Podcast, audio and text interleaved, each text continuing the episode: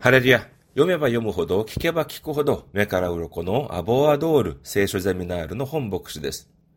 今日は旧約聖書の創世記一章四節から八節までの御言葉です。お読みいたします。創世記一章四節から八節神は光をよしと見られた。神は光と闇を分けられた。神は光を昼と名付け、闇を夜と名付けられた。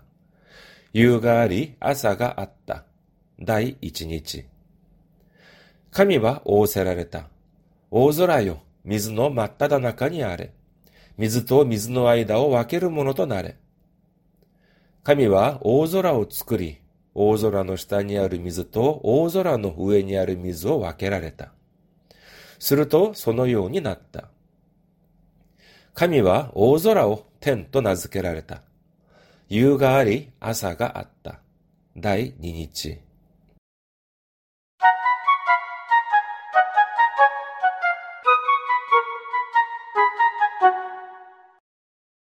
創世記一章五節によれば、神様が昼と夜とを作られ、夕方になって朝になるという記録があります。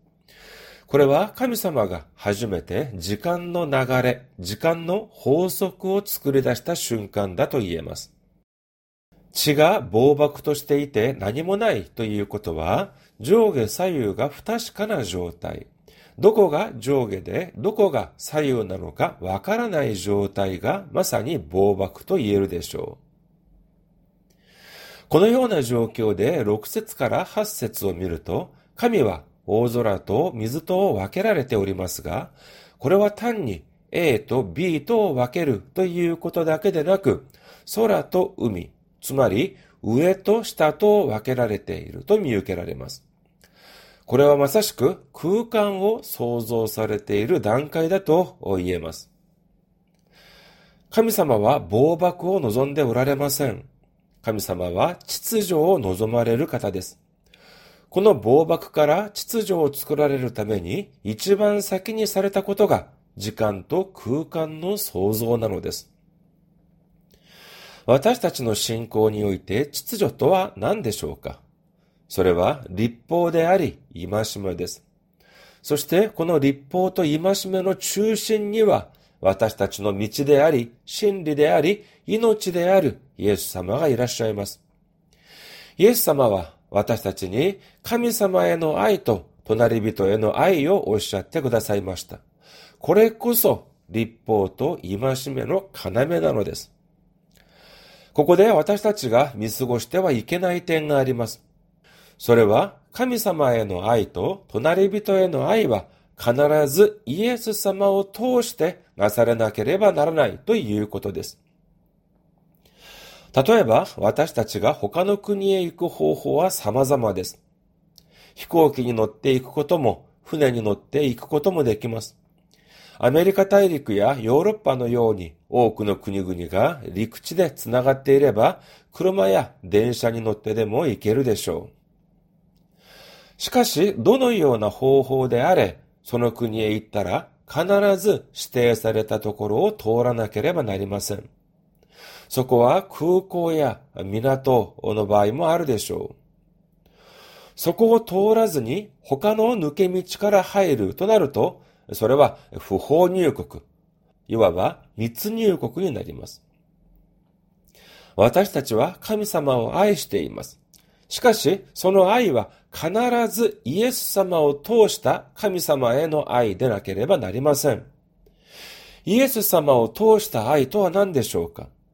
それは聖書の御言葉による愛です。隣人への愛も同様だと言えるでしょう。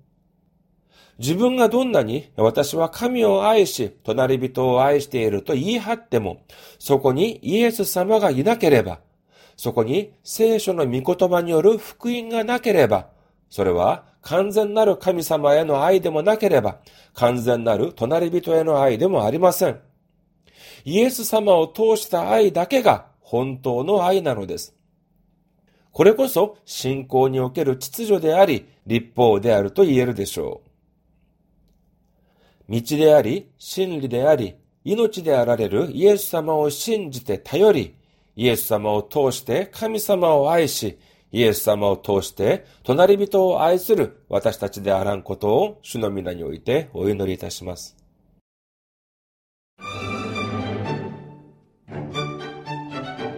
アボアドール聖書ゼミナールは皆様のお祈りと宣教支援によって運営されております。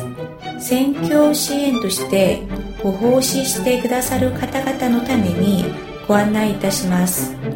群馬銀行支店番号190口座番号は1992256群馬銀行支店番号190口座番号は1992256本尊ピルです。皆様のお祈りとご奉仕をお待ちしております。